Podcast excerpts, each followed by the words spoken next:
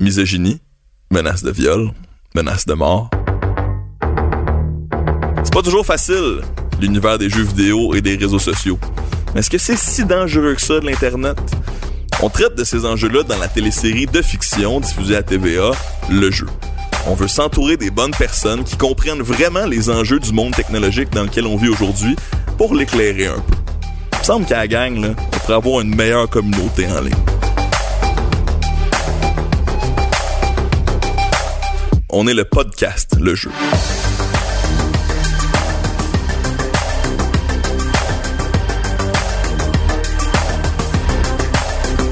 Mon nom est Fred Bastien. C'est un honneur, un plaisir pour moi de discuter de ces enjeux-là avec vous cette saison. Euh, et on commence en force avec nul autre que Mylène Cholet et Martin Girard, les auteurs de la série Le Jeu. Donc on va pouvoir réfléchir un peu à l'inspiration qui a mené à ce- cette série de fiction, mais qui est ancrée quand même dans des faits réels. Et nous avons Stéphanie Harvey, professionnelle du jeu vidéo depuis plusieurs années, championne du monde de Counter-Strike, euh, quelqu'un qui, qui vit, qui aime, j'ai l'impression, les jeux vidéo et, et ce que ça apporte dans, dans ta vie, mais qui vit parfois euh, les côtés plus négatifs de, de, de cet univers. Puis on aura euh, la chance de séparer le vrai du faux un peu dans tout ça. Euh, mais, mais pour l'instant, on, on présente Marianne, qui est une euh, professionnelle du jeu vidéo. Elle travaille dans une compagnie de jeux vidéo. elle, elle fait des jeux vidéo. Et euh, son jeu indie, son jeu donc indépendant, avant qu'elle rejoigne un gros studio comme on pourrait imaginer un EA ou un Ubisoft ou un Warner, euh, elle, elle est célébrée pour euh, le jeu qu'elle a fait précédemment. Elle est en nomination au prix Lumix. Ludix. Euh, Ludix, Ludix. Faut pas que je me trompe avec les Numix qui sont des vrais prix. On sent, c'est pas tout à fait la même chose, mais on sent le parallèle quand même. Elle est en nomination et elle va euh, aller dans une entrevue qu'on devine diffuser sur la plateforme Twitch avec les autres euh, nommés. Et elle va dire ceci. Ouais, ben la subtilité d'un jeu vidéo, hein. OK, pas besoin de mordre, là. Laisse-la faire, là. Elle doit être dans sa semaine. Ok, tu me niaises-tu, toi? OK, guys, on, on garde le contrôle, s'il vous plaît, on est en direct. Oh, mais je suis pas venue ici pour me faire niaiser, là. C'est... En même temps, tu dois avoir l'habitude. T'as eu un méchant backlash online avec Escape. On t'a accusé de te venger de ton ex. Non, c'était pas mon ex. C'était un jeu. Et puis moi, là, les pas de vie qui se cachent derrière des pseudos pour insulter les femmes, là, ça me fait vraiment pitié. Les trolls mal baisés, ça m'empêche pas de dormir la nuit, moi. Pète un peu sa coche et euh, s'adresse au pas de vie qui l'insulte sur euh, les réseaux sociaux. Va se rendre finalement au gala où elle est nommée au fameux Ludix. Elle va gagner, mais malheureusement, on ne saura pas vraiment ce qui va se passer euh, plus tard pour elle parce que pendant l'événement, le char de son chum va se faire égratigner et vandaliser par une gang de jeunes. On devine que c'est un lien avec les trolls qu'elle a dans la vraie vie parce que faut mentionner que Marianne elle-même ne s'en fait pas trop avec ça, mais se fait menacer tous les jours par des trolls sur Internet, probablement parce qu'elle est une femme de tête dans l'industrie des jeux vidéo. Et on devine qu'il lui arrive quelque chose dans le bar, elle fait un blackout, et on devine que ça a un lien avec ce qu'elle représente dans l'industrie des jeux vidéo. Est-ce que c'est un bon résumé du premier épisode? C'est un bon résumé. Bon, Stéphanie, tu l'as regardé. Qu'est-ce que t'as pensé du premier épisode de la série Le Jeu diffusé à TVA? Ben, c'est drôle parce que moi, dès que je l'ai regardé, je, je savais pas à quoi m'attendre. Euh, J'avais vu le synopsis de la série, mais tu sais, euh, euh, moi, j'ai, j'ai- étant connaissant bien le Gamergate, je me suis dit bon, ça doit aller rechercher un peu des, du principe du Gamergate. Euh, je dirais que le trois quarts de l'épisode, j'ai l'impression que c'était ma vie. Honnêtement, j'ai Wow. j'ai l'impression j'en ai des frissons en le disant là euh, j'étais même pas j'avais de la difficulté même à trouver les moments tu sais qu'on peut dire cringe les moments un peu oh non c'est pas comme ça dans la vraie vie. Euh, j- moi j'étais conceptrice de jeux vidéo chez Ubisoft. Euh, j'ai je fais aussi partie de l'univers en ligne là. je stream sur Twitch je fais du YouTube et tout ça. Euh, ça ressemble à mon quotidien là Donc, Hmm. euh, faut qu'on contextualise un peu pour les gens euh, qui sont peut-être moins familiers avec les bons côtés, mais aussi les mauvais côtés de notre industrie des, des jeux vidéo. Le Gamergate, euh, es-tu capable de, de, de résumer en quelques phrases? On va, on va tous travailler Ouais, fort là-dessus. ouais, ouais. Ce que c'est, mais c'est un grand scandale qui a éclaté dans la communauté du gaming où... Euh, pour un, paquet de raisons, il y a eu vraiment une explosion de misogynie qui a été dirigée envers une créatrice de jeux vidéo qui avait fait un, jeu vidéo qui s'intéressait à la santé mentale entre autres. Et sans nécessairement vouloir me mêler à, à, ce sable mouvant de débats compliqués, mais une chose est sûre, il y a eu beaucoup de misogynie qui a émané de, de cette, euh, cet incident, n'est-ce pas? Euh, oui, je pense que c'est la meilleure façon de le décrire. Il y a plusieurs points de vue. Mm-hmm. euh, c'est même un événement qui est, qui dont, dont, même l'existence la, est contestée. Oui, c'est exactement ça. disent ça, c'est n'importe quoi. C'est tout comme des gens qui disent que la Terre est plate. C'est ça, exactement. Mais ça a été créé par les filles pour attirer de l'attention et tout ça. Ouais. c'est devenu une espèce de, de, de, de mixed bag d'affaires. Selon du côté où tu te trouves, tu as une perception complètement différente du Gamergate, euh, ouais, du Gamergate et même de l'existence du Gamergate. Mais bon, de notre côté, là, c'était un mouvement misogyne. Ça, c'est clair. Exact, exact. Euh, ça, c'est certain. Puis, euh, je pense que euh, c'est plate qu'il faut qu'on marche autant sur les œufs quand on, s'adresse à, ces questions-là. Mais je pense qu'il y a quelque chose qu'on doit immédiatement mentionner. C'est que la plupart des gens ici assis autour de la table, j'en suis convaincu, on aime le monde des jeux vidéo. Mm-hmm. On aime l'univers du gaming. On, on essaie de porter un regard peut-être éclairé sur celui-ci pour améliorer les circonstances. Puis, on est contre la misogynie. Ça, je pense que tout le monde est d'accord avec ça. Rendu là, je pense qu'on n'a pas le choix d'aller quand même un peu plus loin dans le Gamergate parce que comme comme on, on c'est l'éléphant dans la pièce, mm. ça a été une inspiration quand même pour la série, mais c'est pas une livraison exacte de ce qui est arrivé. Mais dans, la, dans les deux cas, ça implique un personnage féminin dans la vraie vie qui s'est fait harceler en ligne et dans la vraie vie à cause de ses positions dans les Même jeux pas, juste parce que c'est une fille. En plus. Au départ, c'est ça le pire, parce qu'elle se fait accuser d'être féministe, mais elle n'est pas féministe plus qu'une autre. Je veux dire, elle met pas de l'avant des positions extrêmes ou exagérées. C'est juste une fille qui fait des jeux. Puis mhm. ça, c'est de là que ça part. Puis au départ, c'était une volonté de TVA de faire une série, de créer une série qui se passait dans le milieu des jeux vidéo, parce que Montréal est quand même maintenant le cinquième pôle en importance. Euh, c'est vraiment une industrie qui est florissante. Puis ils voulaient faire un thriller. Fait que là, à partir de là, on a commencé à faire de la recherche et tout ça. Puis quand moi j'ai découvert cette affaire-là, parce que c'est ça qui est fascinant aussi, c'est que le, le Gamergate, c'est connu des gens dans le milieu des jeux, mais mm. dans le côté mainstream, on n'avait jamais mm. entendu parler de cette affaire-là. Puis j'étais comme, comment ça? C'est quand même grave tout ce qui s'est passé. Puis il y a quelque chose de tellement étanche entre le mainstream puis l'univers des jeux. On pourrait dire que, par exemple, le scandale de Weinstein, qui était très grand public. Tout à fait, très médiatique. A eu des répercussions dans une industrie ciblée qui est l'industrie du cinéma, mais qui a été très médiatique. On pourrait dire que euh, le Gamergate a été le underground Weinstein. C'est pas du tout les mêmes accusations, pas du tout les mêmes problématiques, sauf que au niveau de la perception médiatique mm. et, du public, il y a des liens à faire. Mais moi, je vous renvoie la question à vous deux qui êtes plus dans le milieu. Est-ce que le Gamergate a eu des impacts aussi positifs entre guillemets, parce que le MeToo a quand même eu des impacts concret? Est-ce qu'il y a quelque chose qui a changé depuis le Gamergate? Il faut savoir que le Gamergate est arrivé euh, à un moment très bizarre aux États-Unis. Euh, ça moi, je trouve que ça a franchi le mainstream, en fait. C'est mm. ça qui a fait que le Gamergate a été aussi gros. Euh, il y a des acteurs qui en parlaient dans, euh, dans sur leur tweet et tout ça. Mm. Puis il y a même eu des acteurs que moi j'ai perdu beaucoup de respect pour qui étaient qui s'étaient alliés au Gamergate. C'est vrai. Oui, ça a été vraiment très gros aux États-Unis parce que euh, le FBI s'en mêlait pas, il y avait personne qui s'en mêlait alors qu'il y avait des filles qui couraient pour leur vie. Là. Moi, je trouve que c'est pas nécessairement le Gamergate qui a fait changer les choses. C'est arrivé un petit peu trop tôt, on dirait, dans le changement mm. dans le jeu vidéo. Euh, ça doit faire deux, trois ans maintenant que j'ai vraiment l'impression que des organismes qui veulent faire une différence, que même, tu sais, que ce soit Twitter, Facebook, on commence à, à plus accepter certaines, euh, choses. certaines choses. Mais le Gamergate est arrivé avant ça. Avant ça, mhm. Donc, euh, il est arrivé les, au moment où les studios, personne voulait les supporter, ces filles-là. Euh, à un certain point que moi-même au Québec, quand on m'a demandé de faire des entrevues de Gamergate, j'ai refusé. Je voulais pas que mon nom soit associé, à Gamergate parce que je voulais pas devenir une autre victime. C'était trop. C'était trop gros. C'était quelque chose que je me disais, je sais pas si je suis capable de l'affronter. Donc, euh, c'est la première fois que j'ai refusé des interviews dans ma vie. Et quasiment la dernière, là, c'était durant le Gamergate. Je voulais juste pas avoir même, parce qu'il y avait des bots qui recherchaient Gamergate puis qui, qui, qui allaient juste des associations ouais puis tout de suite ils allaient chercher les filles qui étaient impliquées puis n'importe quelle fille qui avait le le guts des touchés se faisait brûler. C'était intense. Ça, c'est quelque chose qui est quand même assez, assez répandu parce que les filles aujourd'hui, justement, veulent pas dénoncer non plus. on voit Marianne qui ne veut absolument pas être victime. Qui dédramatise. Qui, dédramatise tout le temps, tout le temps, tout le temps. Les filles ne veulent rien dénoncer parce qu'elles veulent justement pas être associées à Gamergate encore aujourd'hui. C'est un, une mhm.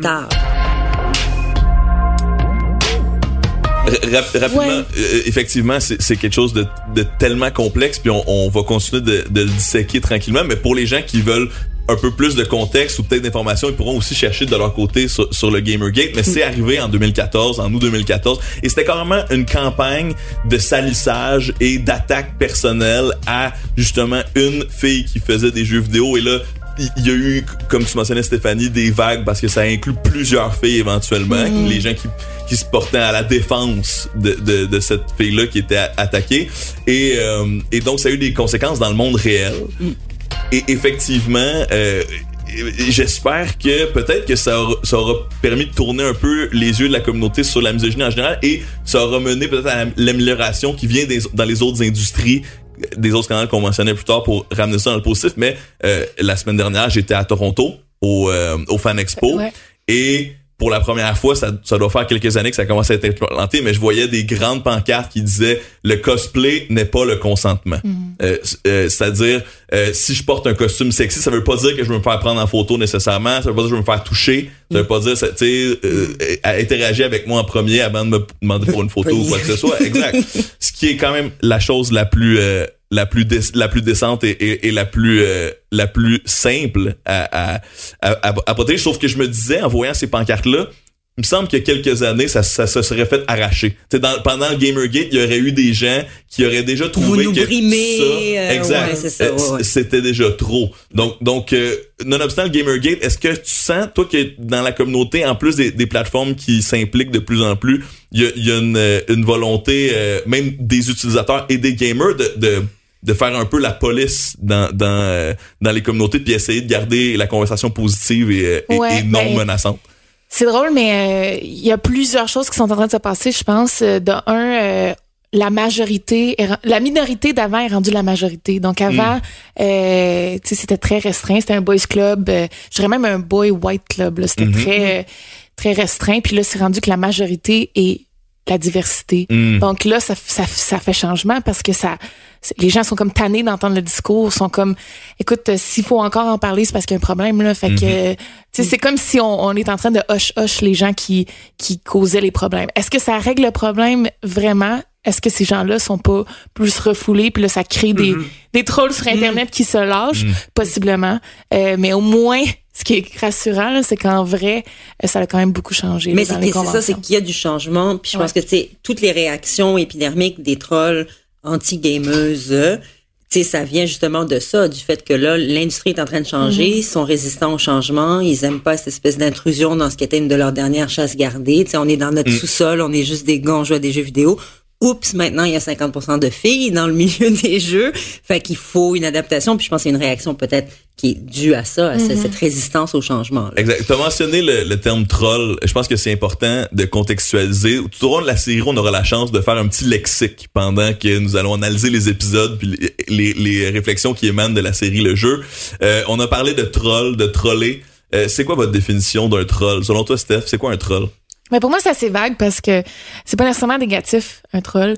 Euh, je sais que la plupart des gens qui utilisent le mot troll, c'est vraiment quelqu'un qui euh, dérange négativement, puis qui vraiment juste veut comme euh, choquer là puis souvent ça c'est négatif parce que ils vont faire des menaces gratuites accuser des gens peu importe mais pour moi le troll ça peut être ça peut être drôle aussi tu sais ça peut être quelqu'un qui qui, qui- Ça peut être le poisson d'avril. Ouais, c'est pour ça que j'aime pas ben, ben le mot troll parce que c'est sais les gens l'utilisent comme à la légère. Ah, je fais juste troller, tu sais. Alors que euh, Y a- y a- le sens pur de ce mot-là est quand même pas très Mais le, positif. le troll, c'est souvent la personne qui veut provoquer, qui Hmm. veut provoquer une réaction.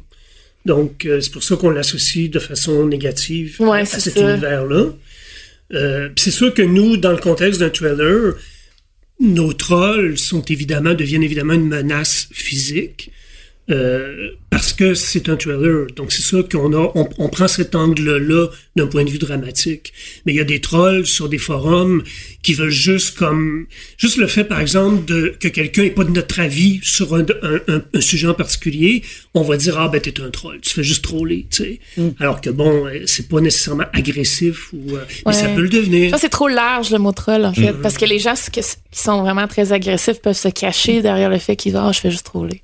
Mais tu sais en fait euh, ce que tu as dit c'est C'est très c'est grave. que ça peut être ça peut être dit comme ah c'est juste une blague Ouais, mais dans le le fond, une menace de mort, c'est pas juste une blague. Ouais, mais Non, les gens peuvent ça. parfois ça arrive, ah, I was just trolling.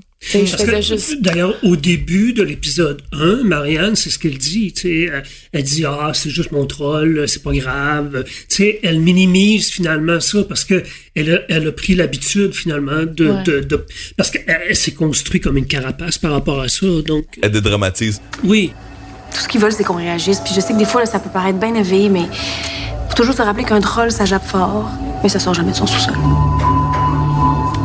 Bon? OK. Lève-toi pas, là. OK. On dit ah ben non, c'est juste des gens qui, euh, qui qui qui m'insultent. Moi-même, je me suis reconnu un peu là-dedans parce que jamais je ne passe proche de, de se recevoir des messages aussi terribles que Marianne ou peut-être que probablement que, que toi Steph. Mais moi, quand je reçois un commentaire un peu né- négligeable à mon égard, je me dis toujours bah ça ça peut pas être si grave. Comme c'est quoi ta première réaction toi Steph quand tu reçois des, des trucs graves? Ça doit t'arriver quand même souvent. Comment ça marche? Ouais, ça arrive quand même assez souvent. Euh, genre tous les jours, là. Mm. Euh, ben, malheureusement, tu sais, ce que tu as mentionné tout à l'heure, se faire une carapace, ben, c'est carrément ça. Euh, moi, je me fais mon devoir de dire que ça existe, mais je veux pas être une victime comme Marianne dans le show. Fait que c'est vraiment une espèce de euh, threshold qui est très difficile là, à, à suivre, là, mais c'est vraiment euh, si je les laisse m'atteindre, euh, ça, ça gâche ma journée. Puis ça m'est arrivé ce matin, tu sais, j'ai écrit euh, à mon copain, regarde, c'est encore arrivé ce matin, dit, on s'en fout, là, laisse-le pas gagner, on s'en fout, là, tu sais, passe une belle journée, whatever.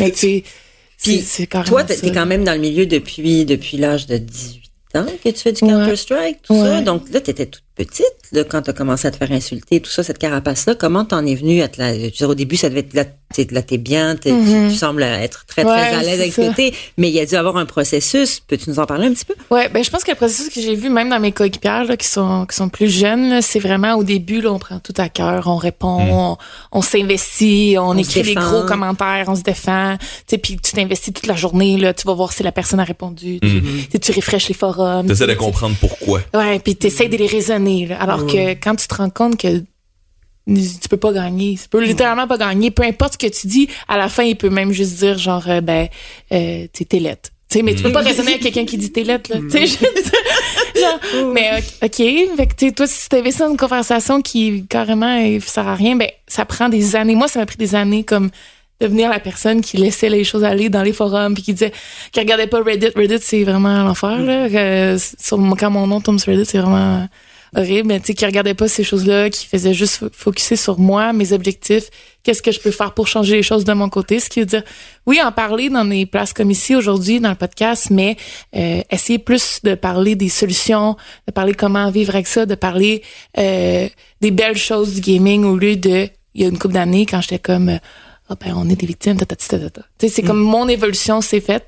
Puis euh, c'est ce- c'est peut-être le conseil que je peux donner aux jeunes d'aujourd'hui, là, c'est que malgré le fait que tu peux t'investir, là, tu parles à des murs, c'est carrément ça. Puis ça peut être des gens très sensés dans la vraie vie, puis qui sur Internet, ils deviennent, ils s'en foutent, là, tu sais. Mais Les autres, plus, ils plus de filtre. Ouais, puis tu sais, honnêtement, je dirais qu'on, puis- sans, sans le voir, peut-être qu'on a tous déjà été un troll sur Internet. Oui. Fait que c'est ça que c'est ça qu'il faut se rappeler. Tu sais, même toi, t'as peut-être déjà été un troll sur Internet. Fait que des fois, c'est vraiment comme moi. j'ai- En fait, j'ai pris en pitié. C'est pas de leur faute. c'est l'internet le problème. Ouais. C'est pas les trolls.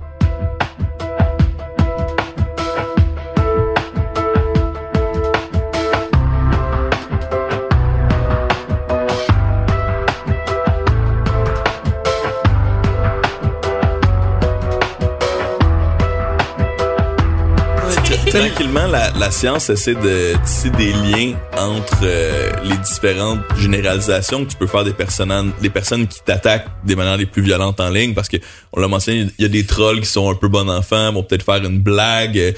euh, on parle, euh, on parle ici d'une blague drôle et non pas d'une blague de menace. là, tu sais.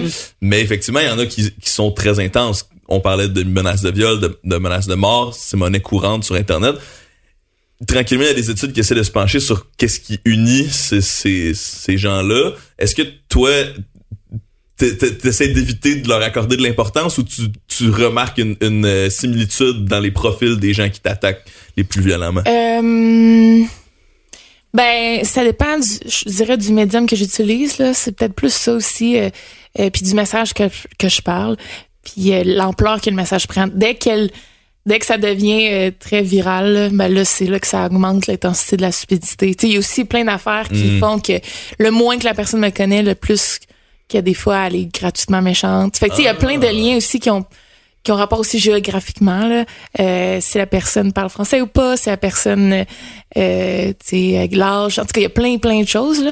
Euh, puis ben tout ça c'est bien malheureux. mais, mais, mais en général, est-ce que le fait, juste que le fait que tu sois une femme, est-ce que ça peut être un, un prétexte suffisant pour, pour qu'on t'attaque puis qu'on prenne, qu'on qu'on t'attaque sur le fait que tu es une femme, tu sais? Oui, mais ça, je pense que c'est un phénomène de société. C'est Ouais, vraiment quelque chose en tant que société qu'on est. C'est encore très difficile là, que ça soit dans les euh, dans les bureaux là, euh, tu sais, les femmes au pouvoir, tout ça, c'est encore un gros problème. Puis je pense que malheureusement, le fait que je sois une fille sur Internet, c'est facilement identifiable, que ce soit ma voix tout de suite ou sur photo. Ben oui.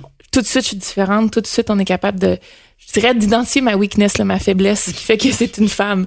Donc, euh, c'est facile de m'attaquer personnellement là-dessus. Tu sais, moi, j'ai des commentaires de euh, mon physique, euh, le poids que j'ai pris, euh, euh, tu sais, par rapport à telle journée, telle date. euh, les, les, il y a beaucoup de commentaires sur euh, le discours que je fais. Je- moi, je dis toujours qu'une femme, j'ai toujours eu l'impression qu'une femme en, en milieu de travail doit prouver sa compétence alors qu'un homme commence immédiatement compétent. Ça, je l'ai vécu en jeu vidéo là, Mm. euh, tout le temps, tout le temps, tout le temps. Puis même moi, j'ai été dans ma jeunesse, là, j'étais il y a 10 ans quand j'ai commencé, victime de ça en me disant, ben peut-être que elle a eu cette poste-là à cause de telle chose ou telle chose. On ça le dit dans le premier épisode. hein. Ouais. Quand Marianne a dit, un de ses commentaires, c'était elle a dû sucer une coupe de pénis pour euh, se rendre là. Ben moi, ça, je me fais dire ça tout le temps.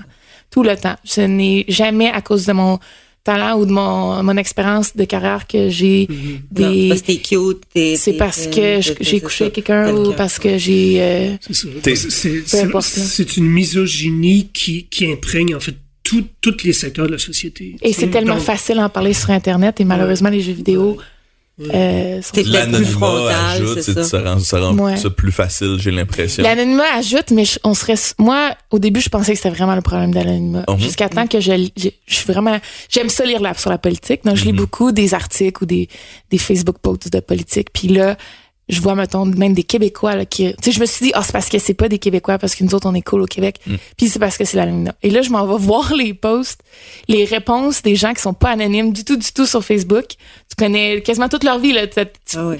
tu cliques sur leur, leur, euh, leur profil, tu vois leur enfant, tout. tout. Puis les réponses qu'ils donnent, les là, doxer.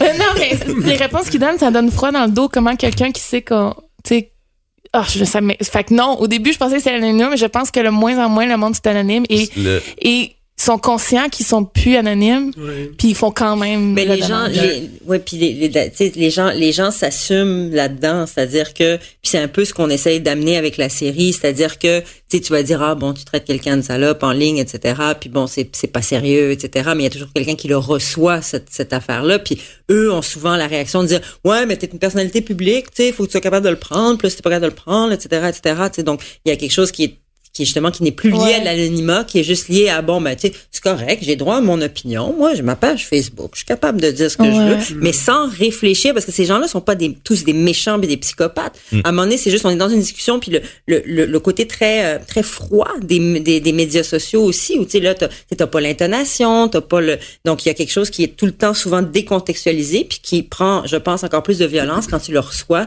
toi à froid sur ton écran. Je, je sors mon lexique rapidement. J'ai dit doxer, Oui. c'est mettre, euh, mettre sur Internet les informations réelles d'une personne afin de la menacer dans la vraie vie. C'est une, c'est une Mais manière je pense qu'on est, on est quand même à un point tournant par rapport à ça parce que on a vu dans l'actualité récemment des gens qui ont été arrêtés à cause qu'ils avaient fait des menaces de mort sur des réseaux sociaux. On voyait pas ça avant. Donc là maintenant, on est rendu là. là. Donc c'est plus, on peut plus, on le fait en- encore en, en- en- en toute impunité, mais je pense que c'est en train de changer. Puis je pense qu'à un moment donné, une menace de mort sur un, un réseau social, C'est un crime. Ça va, oui, voilà. Je, suis d'accord, mais je pense qu'on n'est pas outillé en tant que société pour euh, interagir sur l'internet. C'est arrivé trop vite. La technologie a dépassé l'éducation. Euh, tu sais que ce soit dans les, les écoles, les cellulaires et tout ça, qui font maintenant partie de notre quotidien. On n'est pas équipé et outillé. Là. Euh, je connais une couple de professeurs justement là, qui sont débordés par les par les faits, puis s'ils enlèvent les cellulaires de leurs enfants, les parents les chicanent les professeurs. Sais.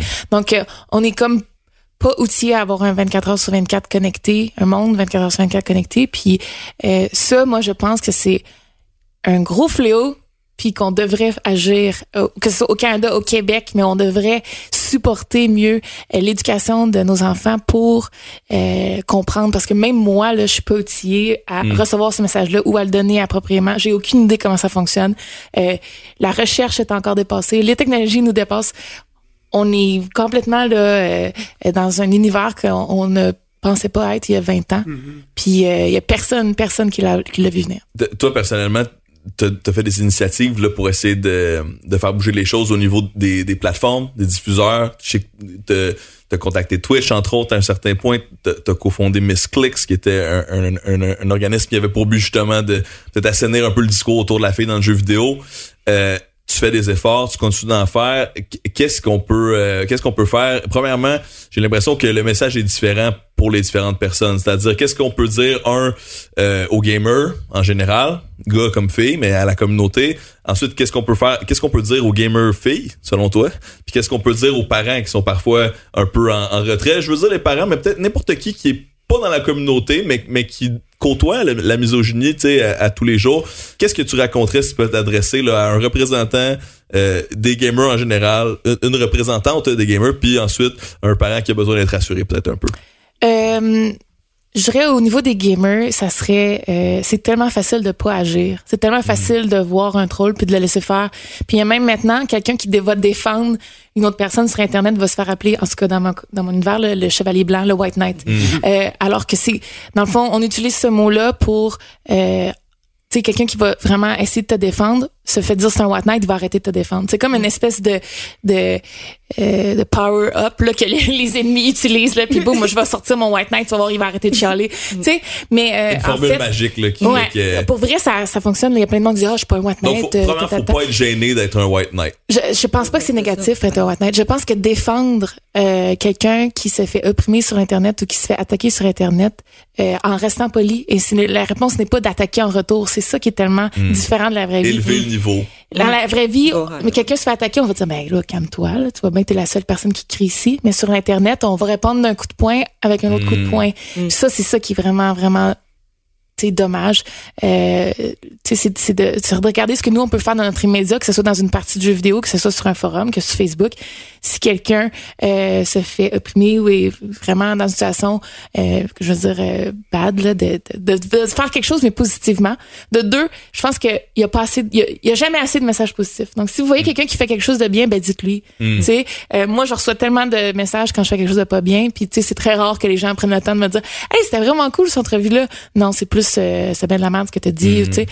Fait que si vous voyez quelque chose de bien, ben dites-le donc. Ça, c'est, ça, c'est tellement facile. Puis, au niveau des filles, moi, ce que je dirais, c'est que euh, souvent, il y a deux choses. Ben, c'est de pas lâcher parce que honnêtement, ça vaut la peine anyway. Là. Puis euh, de deux, c'est aussi de regarder euh, notre attitude à nous. Parce que moi, malheureusement, je me souviens dans le passé quelques fois où j'ai euh, j'ai, j'ai fait acte, par exemple, soit de jalousie ou c'est soit de ah j'aimerais ça que ça soit moi ou tu sais, euh, on n'est pas dans un dans un monde où il doit y avoir une femme gagnante, une femme qui va être la meilleure.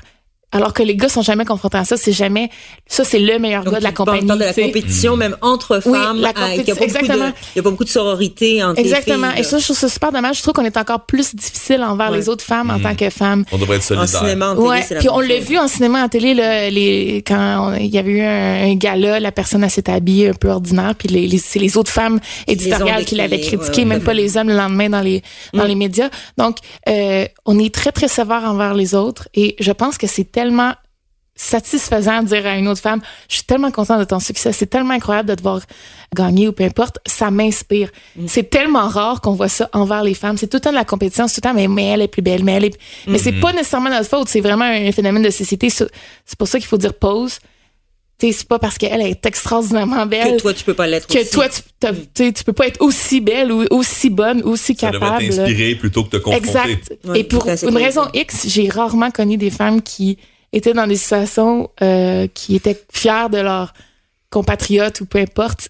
Puis si vous le faites, tant mieux, continuez, ça fait une différence. Puis si vous pouvez juste prendre un petit pause puis vous dire, est-ce que moi, je, je peux faire un effort par rapport à ça?